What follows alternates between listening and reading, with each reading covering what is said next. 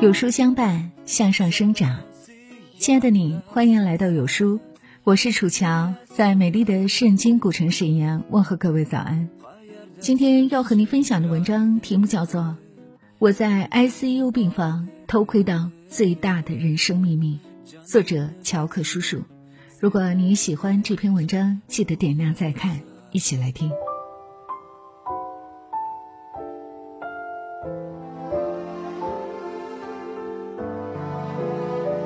前段时间和一个朋友聊天中，我了解到，除了疫苗，他最近还在保险理财上做了很多研究，给自己和父母买了重疾险，做了很详细的理财规划。我知道身边很多人都去打疫苗、买保险，只是这个朋友并不是一个会花心思在这上面的人。他突然花了心思做很详实的功课，还仔仔细细的对比哪一家疫苗更可靠、更实惠，真的是让我大吃一惊。我开玩笑的问他：“怎么一夜之间成熟懂事了呀？”他自嘲一声：“也没什么，就是前段时间在 ICU 病房发现了生活最大的秘密。”我问他是什么，他说：“成年以后。”终于接受了无人营救的事实，还是得自个儿给自个儿筹划着点儿，不然，不幸来临时哭都没地儿哭去。是啊，越长大越明白，我们生活在这个世界上，每个人都是单枪匹马的战斗。很多时候，能够真正把你从深渊拉上来的，真的只有你自己。朋友跟我说，他爸去年出了一场车祸。听到消息的时候，整个人是懵的。最让他一夜成长的是推昏迷的父亲做 CT 的时候，要把父亲抬到机器上，起码得四五个男丁，他和母亲根本抬不动。他去检查室外，拜托排队的人帮忙，人人为了避嫌，都纷纷别过脸去。有几个要好的朋友，但是 CT 差不多每天都要做，有时候是早上六点。有时候是晚上九点，每个人都有自己的生活，都要上班加班，不能总是麻烦别人吧。最后，花钱雇了医院的后勤师傅，才把父亲抬上去。他说，在医院这段期间，最让他成长的就是明白了长大以后无人解救的事实。生活并不会像电视里那样，有人会在关键时刻乘着七彩祥云来救你。没有人会在这场水深火热的人间大戏中平白无故的拉你一把。之前在网上看到过一张图片，暴雨突如其来，卖水果的小贩无处躲避，只能蜷缩在小推车底下。蒙蒙的雨雾下，形单影只的他显得那么寂寥。图片下面有句评论很扎心：人到了一定岁数。自己就得是那个屋檐，再也无法另找地方躲雨了。是啊，小时候父母什么都帮忙安排好，现在要一边安慰妈妈，一边签下手术同意书。小时候遇到难题就找老师，现在只能自己硬着头皮上。小时候遇到点烦心事儿找朋友倾诉，现在每个人都忙着应对自己的苟且。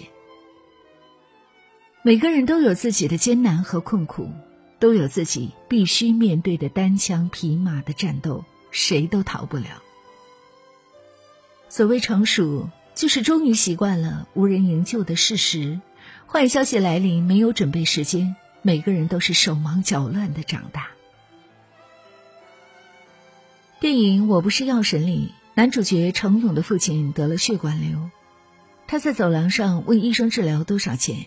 医生说：“先准备十万动手术吧。”他拿不出这么多钱，四处碰壁又筹不到钱，于是他不得不冒着风险卖走私药。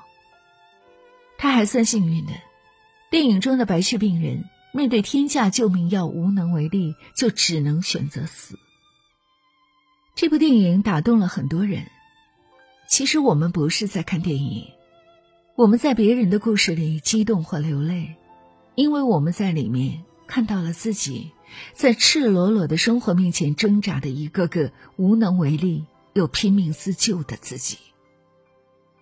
很早之前，我在一篇文章的最后问过读者，哪个瞬间觉得自己很可怜？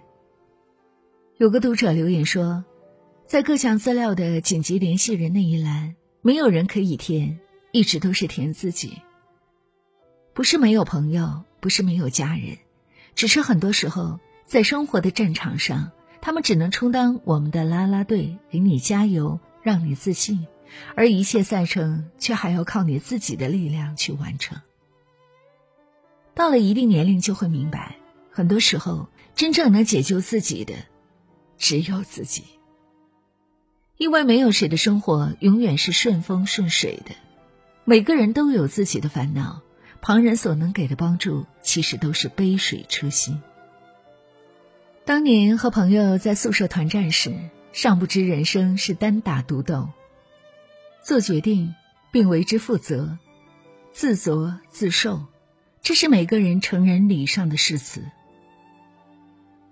谁都没法知道明天会发生什么，我们唯一能做的，时刻准备着。这些准备就是我们给无常生活埋下的一个个彩蛋。当灾难不期而至，成为我们与之对抗的武器。这里有一些一直在说、少有人在做的建议，也许并不宝贵，但希望对你有用。要有一技之长。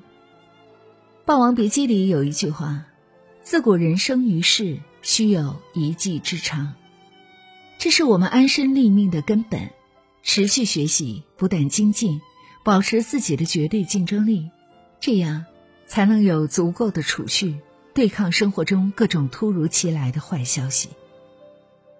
保持身体健康。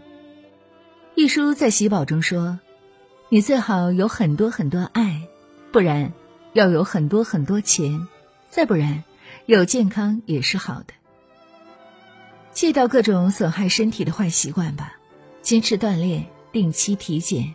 你把自己保护好了，你就把你父母、朋友的世界，把很多人的世界都保护好了。早花心思筹谋，认清了无人营救的现实，就要早点做些无人营救的准备。疫苗也好，保险也好，理财基金也好。早点花一些时间和心思去研究，世界上很多很多事情是赶早不赶晚的，不要等灾难不期而至才懂得未雨绸缪的可贵。长大以后，你会越来越清晰的认识到无人营救的事实。但正如《肖申克的救赎》中那句台词：“每个人都是自己的上帝，任何时候。”能够真正把你从深渊拉上来的，只有你自己。所以，我们必须早点强大起来，强大到不需要任何人的保护，强大到刀枪不入，百毒不侵。好了，亲爱的小伙伴们，这就是今天要和您分享的文章。听过以后有许多的感悟，对吗？欢迎大家在留言区和我们共同分享，很期待和你的相遇。在这个碎片化的时代，你有多久没读完一本书了？长按识别文末二维码，关注有书公众号菜单，免费领取五十二本共读好书，每天有主播读书给你来听。感谢各位的聆听和守候。如果这一篇文章深深的打动了你，记得点亮再看哦。我是楚乔，在中国沈阳，祝愿大家新的一天一切顺利，健康快乐。